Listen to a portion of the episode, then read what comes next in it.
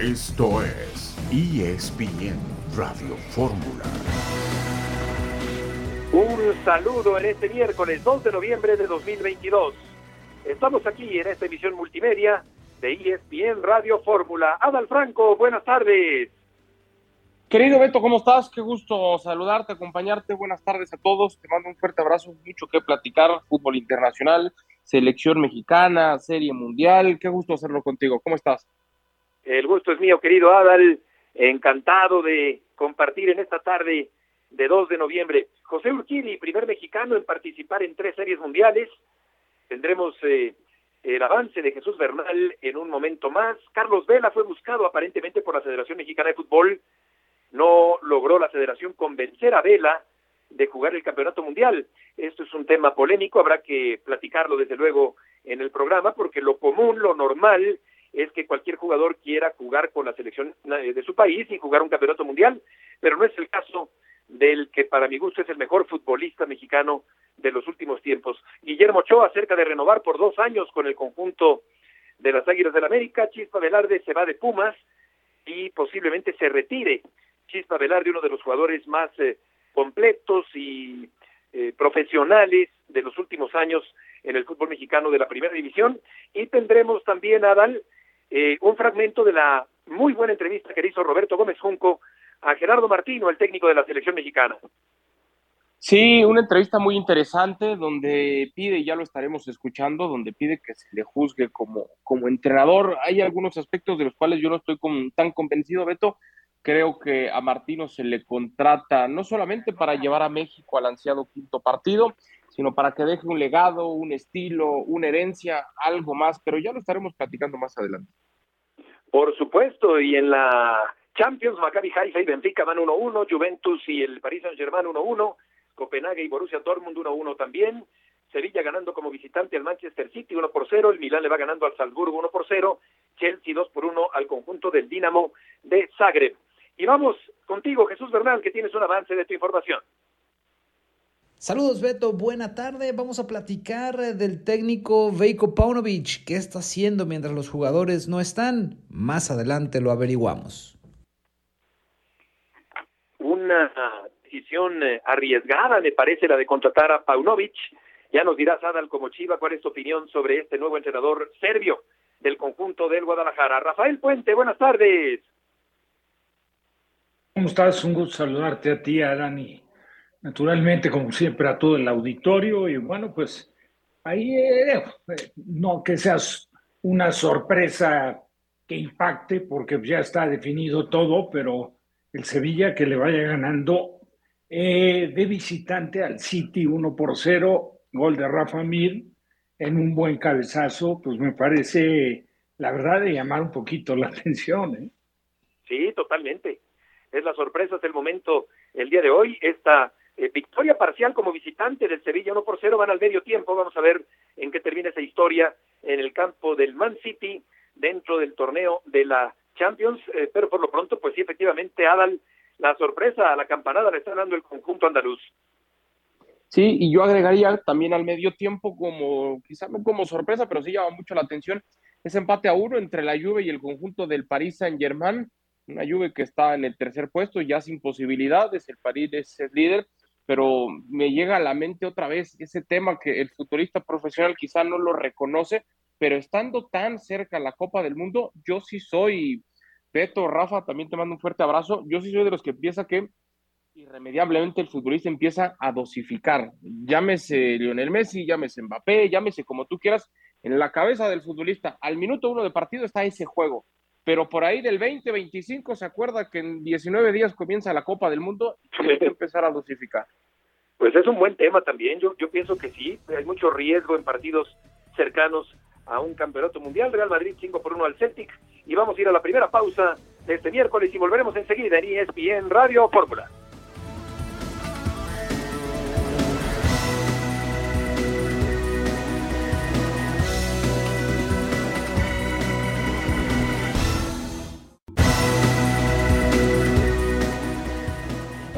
Exactamente. No, eh. Imaginémonos cosas ch... Imaginémonos, échele.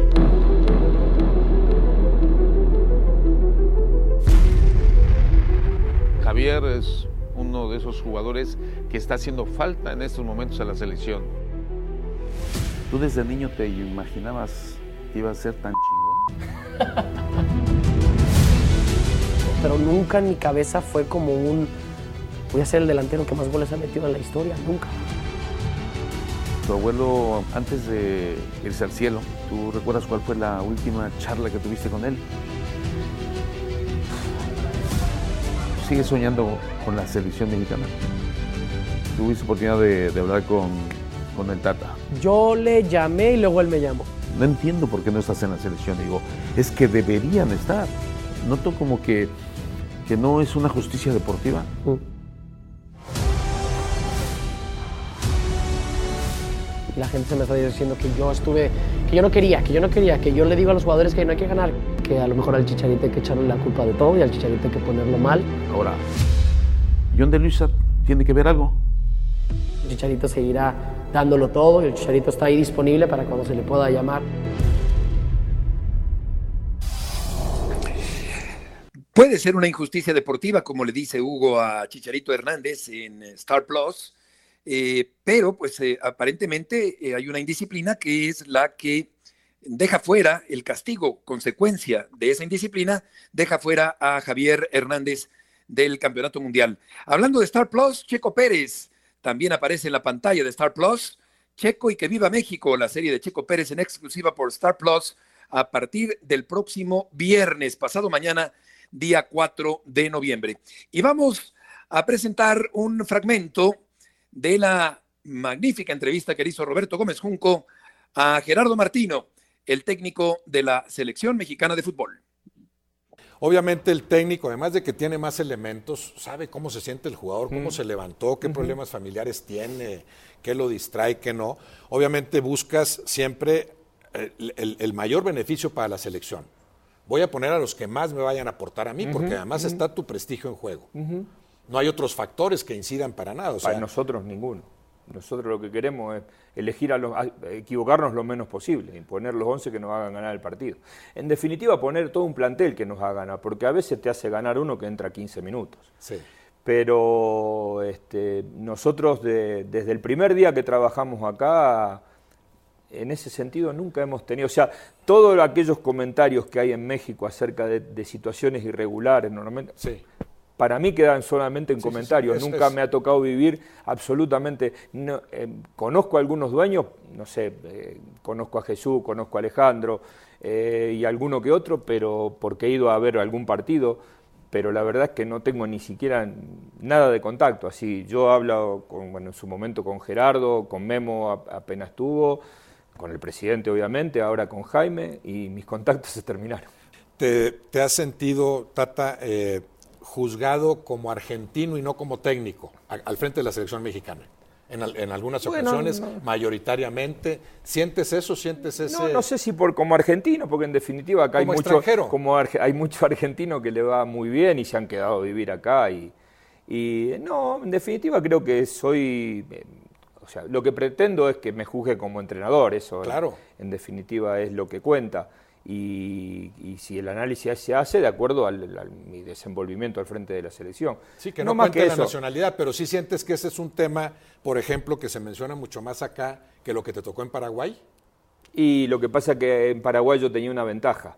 Hacía casi 5 o 6 años que trabajaba en Paraguay, cuando accedí a la selección. Ah, bueno, es la y eso es una gran habías sido ventaja. campeón, tenías cuatro ah, títulos, ¿no? En Paraguay o cuántos, a nivel de sí, clubes. Sí, por ahí, no me acuerdo, pero el- el- a- acá me ha pasado que, el- bueno, la semana pasada un colega suyo me dijo este, más o menos este, algo parecido así respecto a- al, al tratamiento por, por- por- Sí. por ser extranjero, ¿no? Y Sí. me parece que, en definitiva, eh, acá lo importante es que se pueda eh, entender que viene alguien eh, este, que trabaja responsablemente y lo que hace es tratar de que la selección mexicana le vaya lo mejor posible, no hay, no hay más que eso, no hay intereses personales en esto, porque en definitiva si a la selección mexicana le va bien, a mí me va bien, pero sí entiendo, y esto es lo que me decía un colega suyo, de que yo no he generado vínculos en todo este tiempo y los vínculos normalmente se generan a partir de dirigir equipos. Y cuando digo vínculos, vínculos a nivel eh, eh, periodístico, ¿no? Ah, y es cierto que yo no tengo...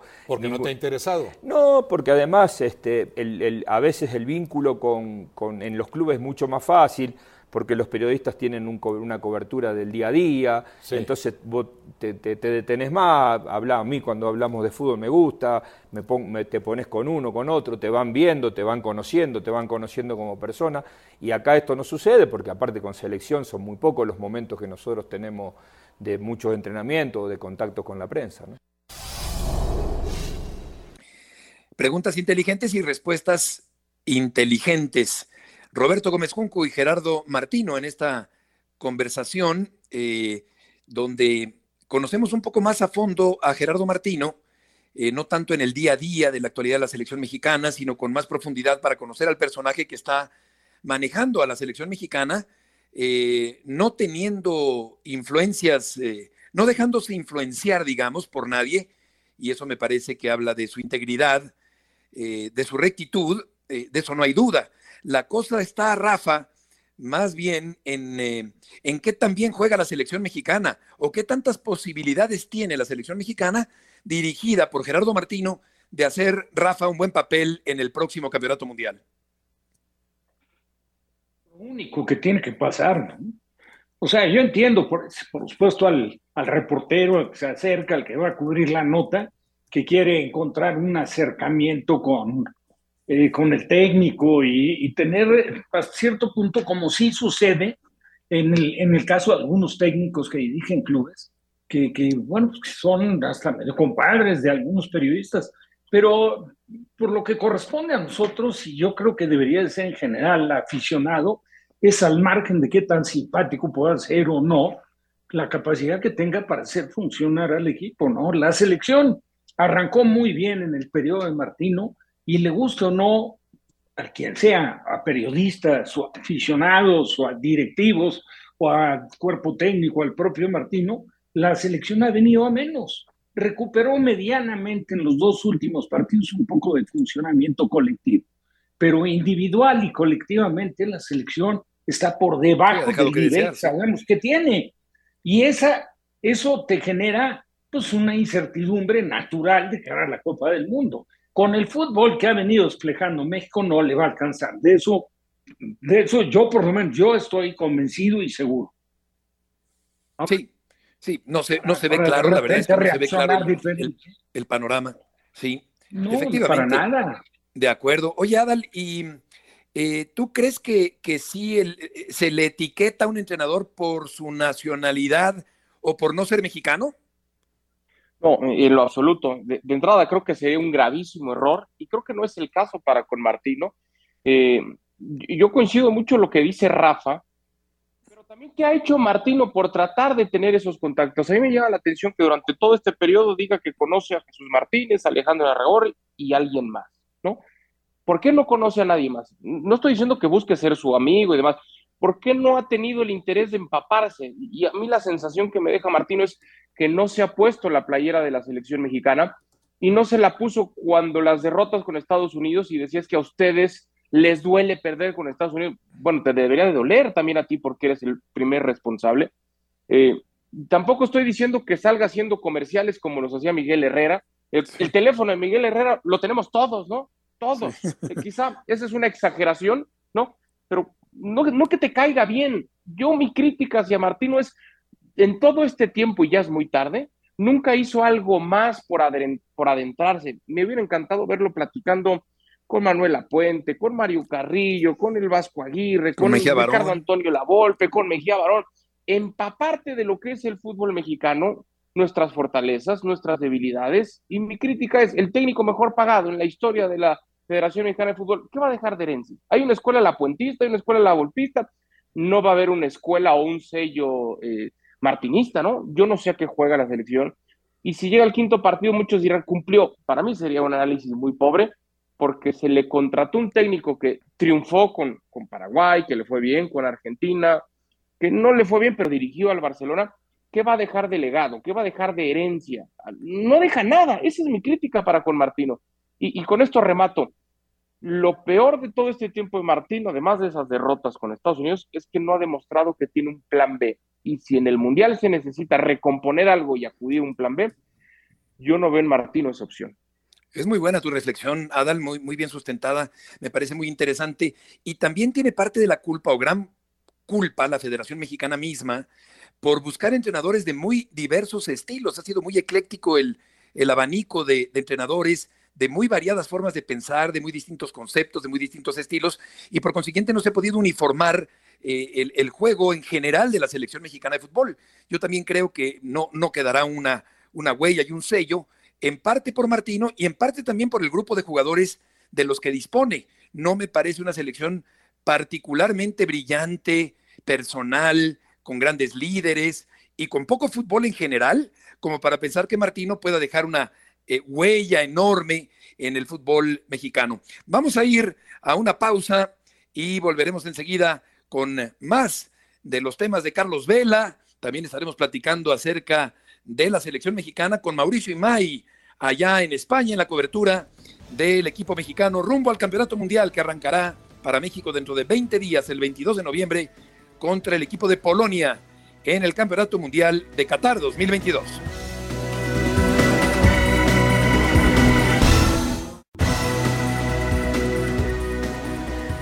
Llegas, Tata, a, un fútbol que más o menos conocías, pero no mucho. O sea, ¿qué tanto sientes que en el inicio de tu gestión como director técnico tienes de la selección mexicana, tienes que pagar cierto precio de ese desconocimiento del fútbol mexicano? ¿Sientes que te cuesta al principio ver, primero, claro, el material, mi universo de jugadores elegibles, ¿no?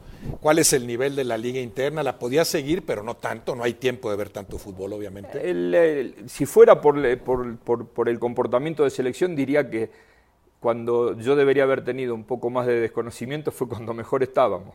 Y cuando tenía más conocimiento fue cuando peor estuvimos porque el inicio fue justamente todo lo contrario. Sí, este, es, ahí hay una eh, pero la realidad es que yo tenía una idea bastante clara de la base de, futbolistas convocables y también tenía, eh, rápidamente pude eh, tomar conocimiento de los futbolistas locales de aquel momento, porque tuvimos la posibilidad de, hacer dos o tres entrenamientos con, este, semanales acá en el CAR con jugadores de acá y eso me permitió, bueno, Chávez fue un futbolista que vino en el 2019 en el primer entrenamiento que hicimos acá en, el ciclo local. Este, así que este, ahí rápidamente, digamos, complementé todo lo que yo sabía ya de los jugadores más, más conocidos que estaban en Europa, que me parece incluso en aquella época todavía eran más los que estaban afuera que, que, los que están hoy, hoy, hoy, hoy por hoy. ¿no? Los números son muy buenos de tu, gestión como director técnico, pero en lo futbolístico coincidirás que fueron dos años muy buenos y año o año y medio no tan bueno. ¿Sí ves un descenso en el rendimiento? Ahora no. Ahora en, el, en, lo futbolístico. En lo futbolístico no ves descenso. desde, no, no, sí, claro. Ah. Desde, desde verano a verano. Verano pasado, verano de hoy. Ah. Que el verano pasado también lo divido. No vi descenso futbolístico en la final que perdimos 3-2 con Estados Unidos. No, no, no. Gran, gran partido ese. Y, y tampoco vi descenso en el partido con Ecuador, tampoco vi descenso en el partido con Perú y tampoco vi descenso en el partido con Colombia. Yo diría que hay un, un lapso importante y que justamente fue el lapso de la eliminatoria, donde peor jugamos y nos sostuvieron los resultados. Bueno, con Paraguay, que fue muy buena actuación, si mal no recuerdo. antes, fue después de, Ecuador. Aunque yo, yo, lo que decía, bueno, con Paraguay, pero un cuadro probablemente muy lejano al que, al que, va, al que estará en Copa ¿El del nuestro? Mundo. Sí. Sí, bueno, no sé si con cuatro jugadores. Pero con Carlitos Rodríguez y Luis Chávez en, la mitad de la cancha. Que, que, te referiste a ellos también como una revelación, bueno, como que dices, ya, ya cuento con estos dos jugadores para esa bueno, Bueno, eh, lo de Luis es más reciente, Carlitos está con nosotros desde el primer día, ¿no? Sí, sí, sí. desde el 2019. después de la lesión. Después tuvo la lesión, que bueno, que también esta es una cuestión que nos ha sucedido bastante, ¿no? No solamente la de él, sino la de Raúl, la de, este, la de Tecate ahora, la de Irving dos veces, una en el hombro, una en la cabeza en el ojo, mejor dicho. Así que eso también ha sido Héctor Herrera, que también ha tenido algunas lesiones, eso también un poco ha tenido incidencia, conjuntamente con la pandemia, que, que bueno, si hubiera habido alguien que me hubiera dicho, mira que yo soy entrenador y sé gestionar selecciones durante la pandemia, lo hubiera recibido ah, de todo corazón, porque es muy difícil, sí, sobre todo ajustarse a eso. Sí, claro, mantener el, nivel de contacto, sostener una idea desde una comunicación telefónica o desde un Zoom, todo fue un aprendizaje.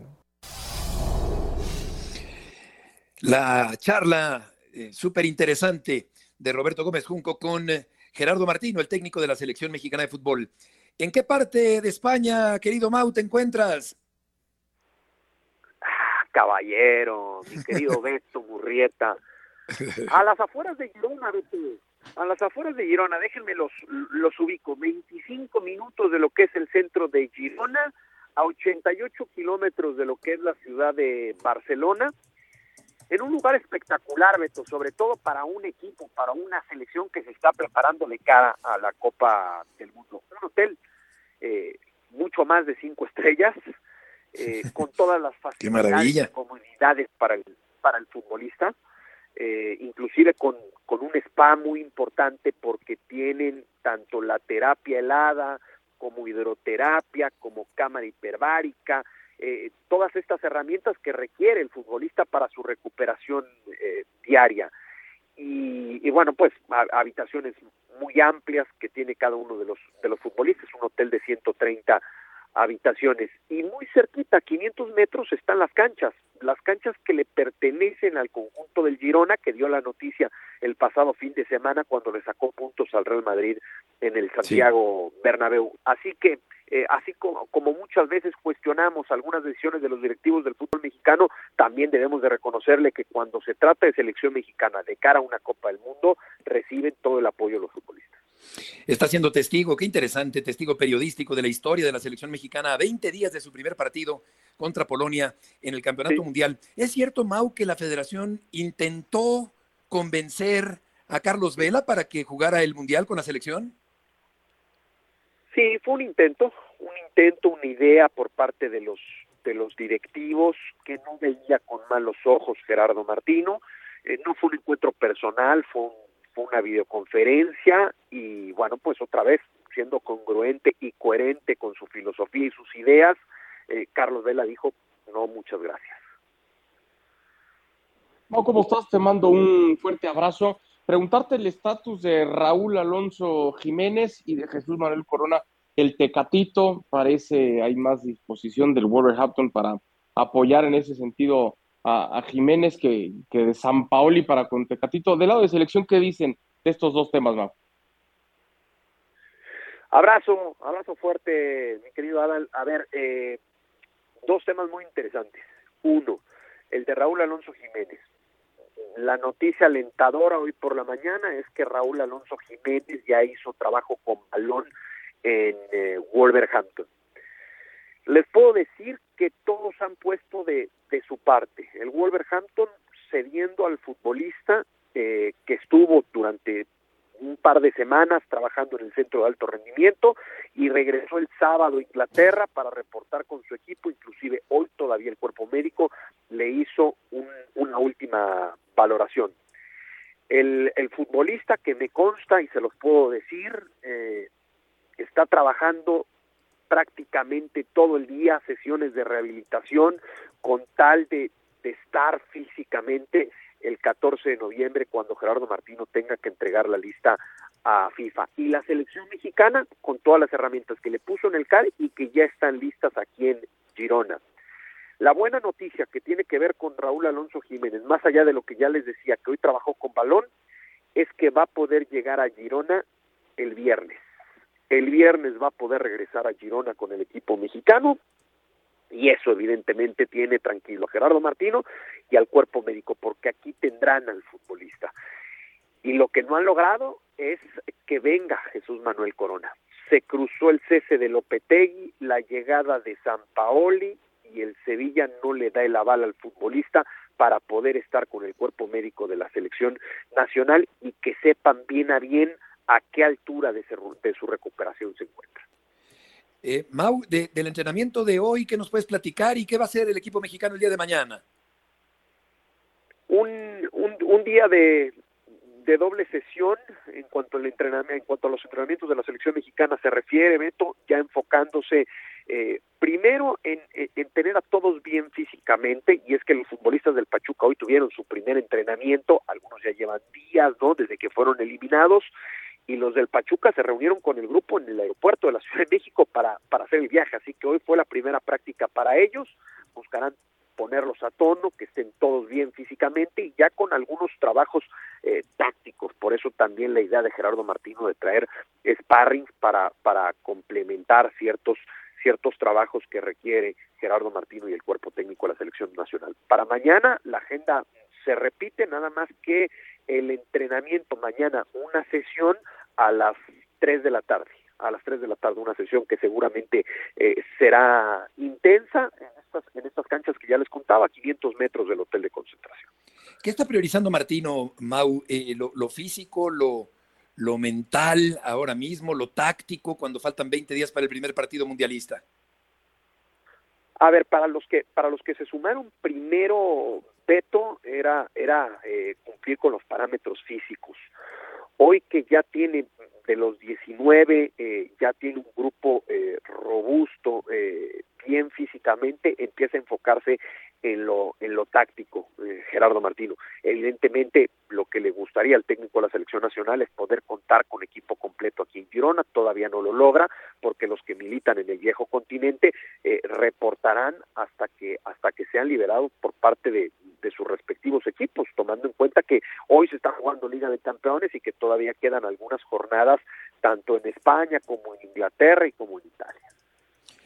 Mao, muchas gracias por tu información y tus aportaciones desde Girona, allá en España. Nada que agradecer, Beto. Les mando un fuerte abrazo a todos y buenas tardes para ustedes. Igualmente, buenas noches para ti, Mau. Mauricio y May, allá en eh, España, en Girona, con la selección mexicana. Eh, esto de, de, Vela, eh, pues es raro, Rafa, pero es respetable, pues ahora sí que es válido. Eh, eh, que no quiera jugar el Mundial, que no quiera estar en la selección. Para mí es un grave desperdicio porque es un jugadorazo que mucho aportaría a esta selección mexicana, pero eh, pues una decisión muy rara. Rafa, nos queda un minuto antes del corte. Una pena porque la verdad es el mejor jugador mexicano que hay. es un jugador que está súper maduro, futbolísticamente hablando. Ya lo demás, yo creo que también estará lo suficientemente maduro como para descartar esa opción, ¿me entiendes? Y él ha sido muy firme en lo de él. Pues sí. Y no, está, no ha estado tratando de ganar en protagonismo porque no quiere, simple y sencillamente dice, el momento ya es para otros, el mío pasó. Y la verdad, yo, yo, creo que pasa más por eso, porque no tiene el menor interés de participar en la Copa del Mundo. Él, sus prioridades van enfocadas a otro tipo de, cosas y, y, está en todo su derecho, por lo menos hay que aplaudirle que es lo suficientemente honesto. Pues porque lo intente la federación, yo también lo intentaría, porque sin duda sigue siendo el mejor jugador mexicano para mi gusto. Sin duda, y es una pena que no esté en la selección. Volveremos enseguida.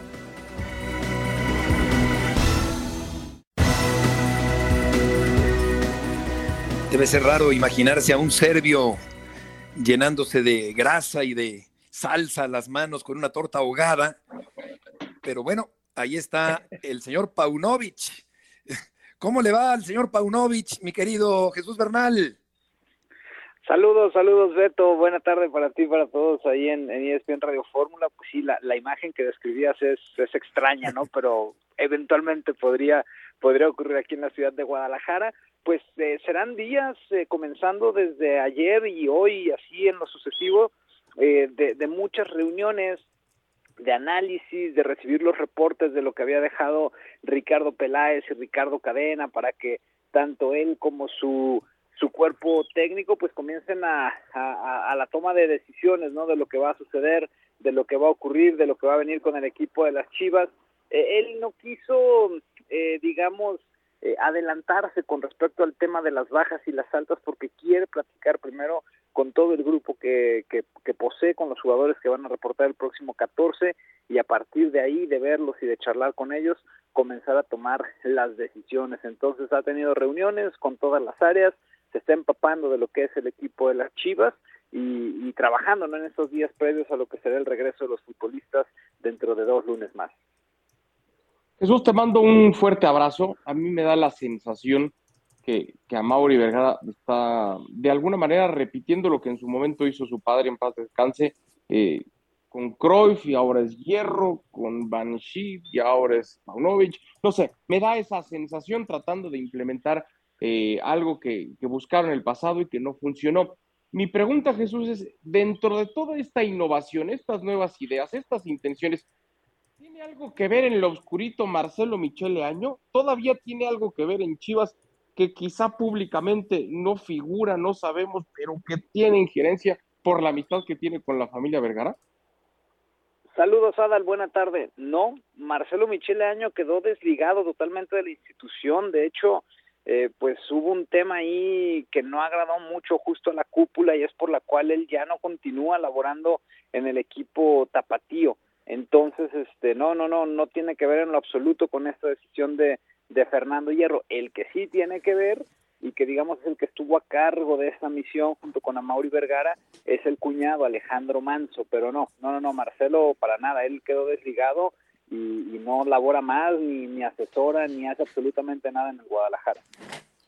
Eh, Jesús, se me cortó un poquito la comunicación. No sé si dijiste cuándo se integra el, el plantel para, para empezar los entrenamientos para el próximo torneo.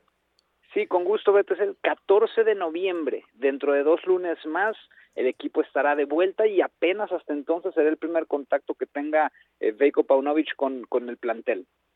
Correcto, Jesús. Muchas gracias por la información. Buenas tardes. Jesús, Buenas una, tardes. Una pregunta rápidamente, Sí. Beto. Sí, claro. No, para Jesús, una pregunta.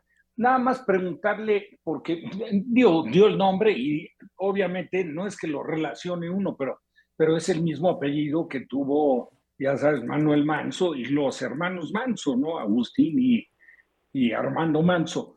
Eh, ¿Él Sí. tiene antecedentes futbolísticos, el, el- el cuñado de Amauri? O sea, tiene, eh, no sé, jugó fútbol o ha sido directivo, ¿sí, sí tiene antecedentes?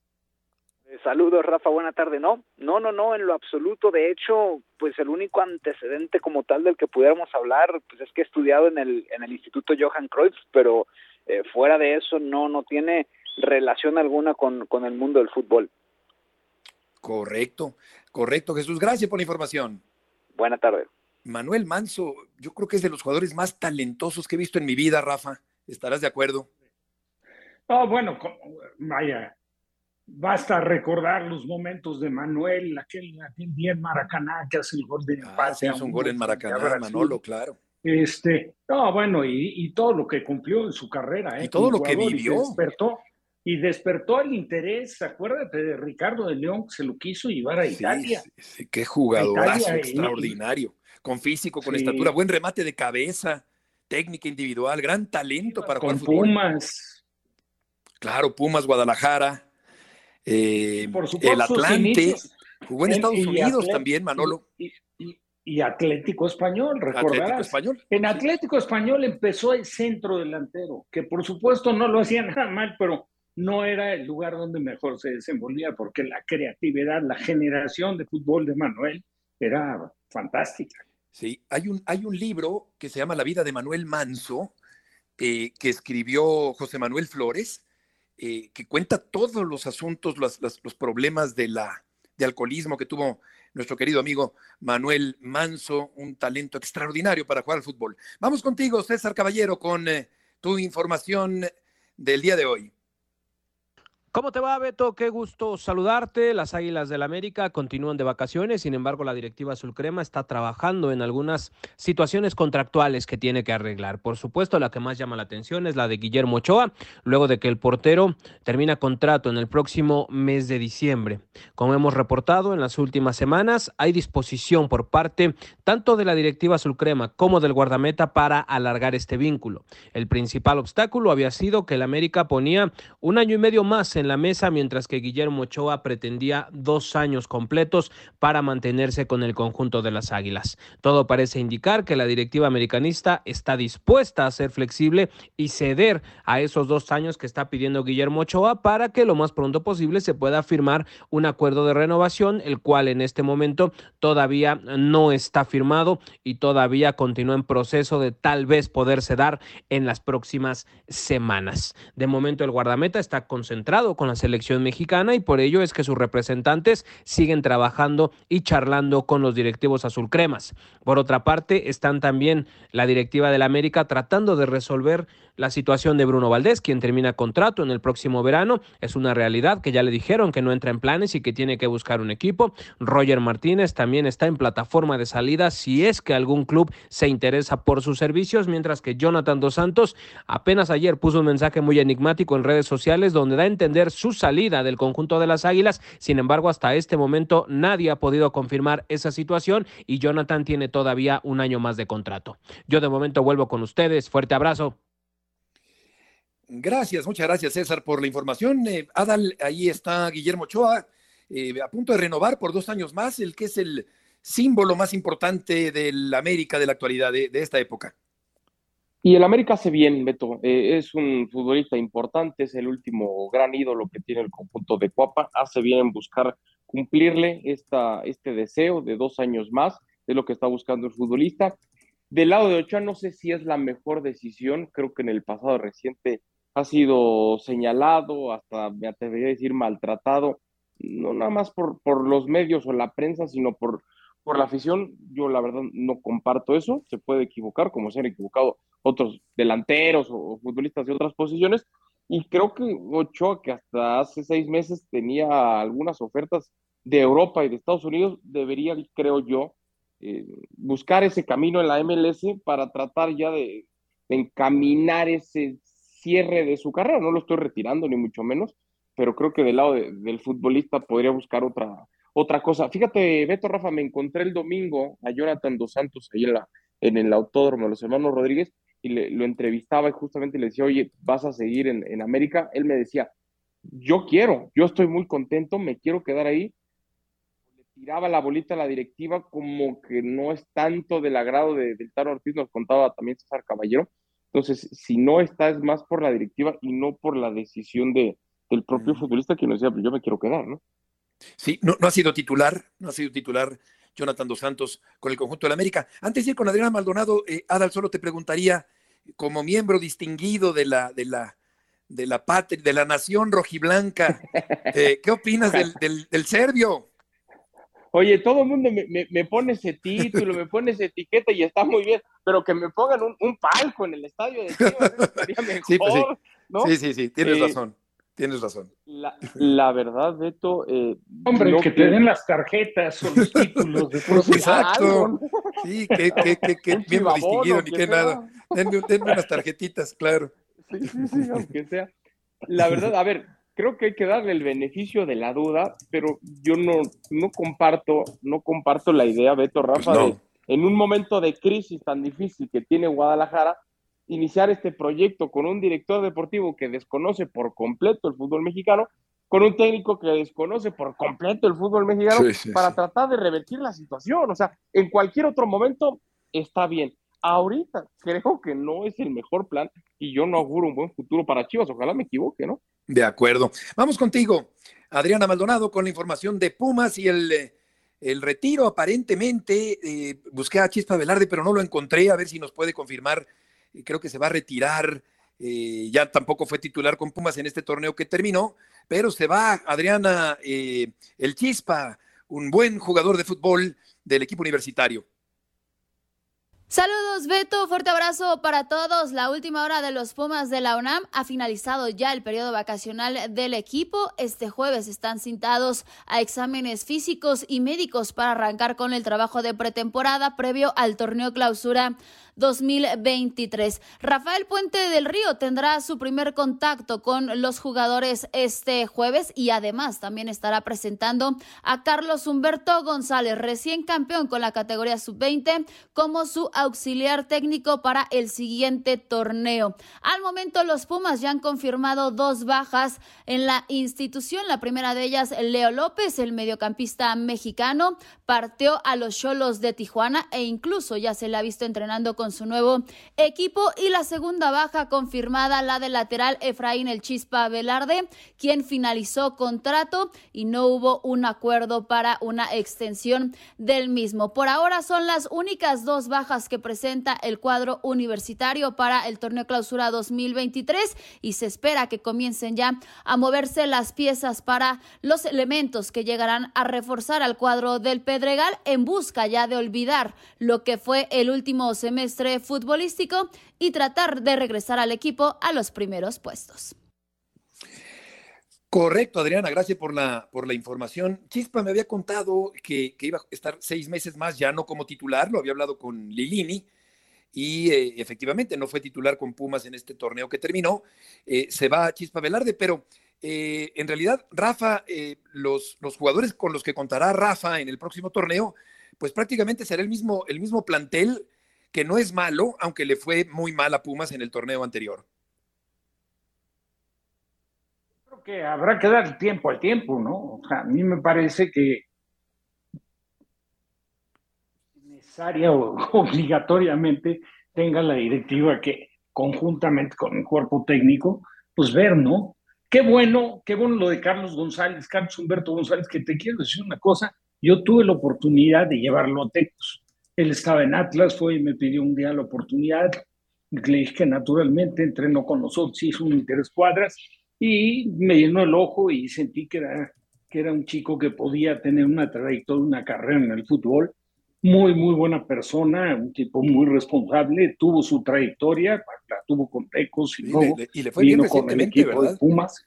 Sí, con el, y ahora, ahora como técnico, muy bien. Chavos. Y, y, sabes qué, qué mejor que tener a alguien cerca, igual que lo, lo, inmejorable es tener a Miguel Mejía Barón, ¿no? Por todo ese bagaje que, que, que, con el que cuenta Miguel, su experiencia, su trayectoria, su cariño por Pumas, todo eso hacen importante para configurar un equipo competitivo. Pero por parte de Armando González, a lo mejor, pues la mejor y más clara información de algunos prospectos que estén cerca, igual de la de buscar una titularidad con el primer equipo, ¿no? Y yo no descartaría de repente a lo mejor alguna contracción, ¿no? Es normal y se entiende lógico. Yo creo que todos los equipos lo buscan, lo hicieron en la, etapa de Lilini y ahora me imagino que también lo estarán contemplando. No sé qué, qué puede hacer o cuántos pueden ser, pero yo creo que algo sí, con toda seguridad se va a saber. ¿no? Ya, ya otro día te, te, preguntaré, Rafa, porque ahora vamos con Tapanava. ¿Cómo te imaginas ese primer día de, de Rafa entrando al, al, campo en un primer juego de local de Pumas, llegando a la banca de, de Ciudad Universitaria. Lo platicaremos en, algún momento. Tapa, qué gusto nos da eh, saludarte. Bueno, antes en el gotero internacional, Chicharito, cuarto lugar en la votación por jugador más valioso del MLS. Javier Aguirre se perdió el juego ante Villarreal por sanción. La selección de Argentina, pendiente de nuevos exámenes a Gio Lo Celso, y Noyer revela que fue operado tres veces por cáncer de piel. Interesante, querido Tapa, eh, que Urquidi se convierte en el primer mexicano en participar en tres series mundiales. Gusto en saludarte. ¿Qué tal, Beto, muchachos? Sí, ayer eh, José Urquidi, su historia, el primer mexicano que participa en tres series mundiales y no solo eso. Es el pitcher mexicano con más victorias en serie mundial, a pesar de que ayer obviamente entró con un partido completamente decidido a favor de Filadelfia, perdido por los Astros. Eh, Urquidi tiene tres victorias en serie mundial, por eso nadie se explica hasta el momento por qué no ha sido utilizado. Ayer lo metieron cuando el partido estaba completamente por la borda después de no haber lanzado desde el 3 de octubre, le dio una lección de punto honor y sobre todo de talento a Dusty Baker, porque le costó dos bateadores, uno que al que le regaló base por bola y otro que le pegó hit, enseñarle que él está listo para los momentos grandes. Retiró a nueve bateadores en fila para lanzar, después de esos dos que se le envasaron, tres entradas completas sin mayores daños. Al final le preguntaba yo a Urquidi que qué estaba pasando, me decía que no sabía, pero que él se había preparado para el momento en que lo llamaran estar listo, incluso entrenando por su cuenta, eh, más allá de lo que le pide el, equipo. También le hice la pregunta a Dusty Baker por qué no lo estaba utilizando más y dijo de una manera muy extraña, lo estaba guardando para cuando necesitemos un, un pitcher de largo alcance, aunque lo tenga en relevo, él es abridor. Pero Urquidy cumpliendo con su trabajo y hoy ve todos los astros saben que si no se quieren meter en un problema serio, tendrán que ganar este partido. Van con su abridor Cristian Javier, otro muchacho que a veces releva, a veces abridor, tiró un juegazo de con pelota de un hit contra los Yankees la serie anterior, pero enfrente tendrá a las de la rotación de los Phillies, Aaron Nola, eh, normalmente el equipo que ha ganado el juego 3 cuando la serie está empatada 1 a 1, se ha llevado a la Serie Mundial en 65% de las ocasiones.